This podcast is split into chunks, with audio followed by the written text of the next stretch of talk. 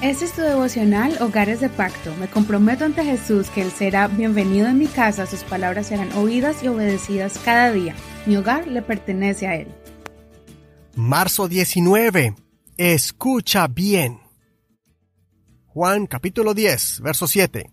Volvió pues Jesús a decirles, De cierto, de cierto os digo, yo soy la puerta de las ovejas. Todos los que antes de mí vinieron, ladrones son y salteadores, pero no los oyeron las ovejas. Yo soy la puerta. El que por mí entrare será salvo, y entrará y saldrá y hallará pastos. El ladrón no viene sino para hurtar y matar y destruir. Y yo he venido para que tengan vida y para que la tengan en abundancia. Yo soy el buen pastor, el buen pastor su vida da por las ovejas. La comparación de Jesús con el trabajo pastoral es algo muy bonito por la relación que hay entre las ovejas con el pastor. El Señor muestra que las ovejas aprenden a reconocer la voz de su pastor. Es impresionante ver estos animalitos cómo ellos pueden hacer la diferencia entre el tono de la voz del que es su cuidador y el que es un engañador que solo quiere robarse la oveja, matar y destruir el rebaño.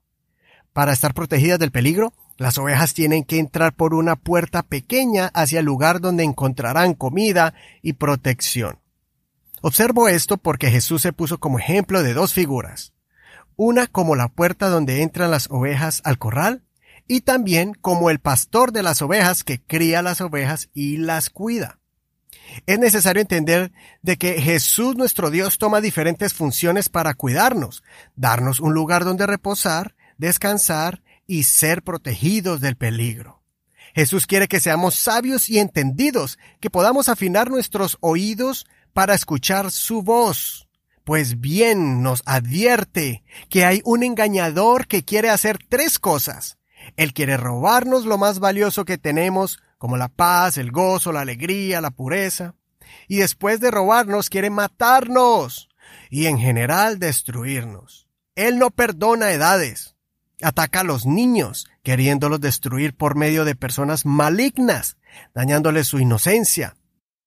Él ataca a los jóvenes, entreteniéndolos y engañándolos para que desperdicien sus vidas, para que no aprendan ellos cuál es su propósito en su vida y por eso los ataca con ansiedades y depresión. Muchos caen en la trampa mortal del enemigo porque no encuentran un propósito de su existencia. Muchos comienzan a experimentar con tentaciones del momento, se embarran en el lodo de la promiscuidad y muchos tristemente deciden terminar con su existencia de forma cruel. Y ni decir de los matrimonios, el núcleo que representa a Dios con su iglesia, a Cristo con su esposa, el vínculo donde se practica el amor incondicional y el compromiso, o sea, ese amor ágape. Satanás le tiene puesta la mirada continuamente pues él bien sabe que si destruye un hogar, destruye varias almas al mismo tiempo. Es una tragedia aquellos que no han aprendido a escuchar la voz del pastor y se dejaron de seducir por el engañador que pretende imitar al buen pastor, pero es un asesino. Así es Satanás que quiere imitar a Dios, ofreciendo los placeres temporales, pero son trampas para robarnos, explotarnos y matarnos. Hoy te hago un llamado a que consideres estas preguntas. Examina hoy cómo estás caminando y viviendo tu vida espiritual. ¿Estamos escuchando la voz del adversario?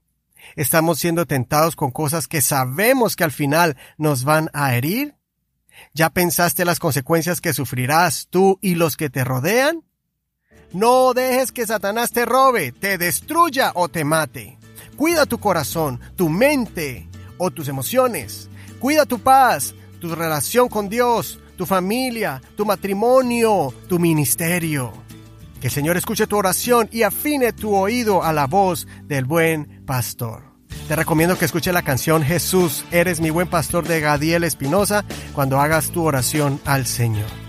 Soy tu amigo Eduardo Rodríguez. No olvides leer todo el capítulo completo, compartir esta transmisión en tus redes sociales y suscríbete a este programa en cualquier plataforma para escuchar podcast, radio por internet.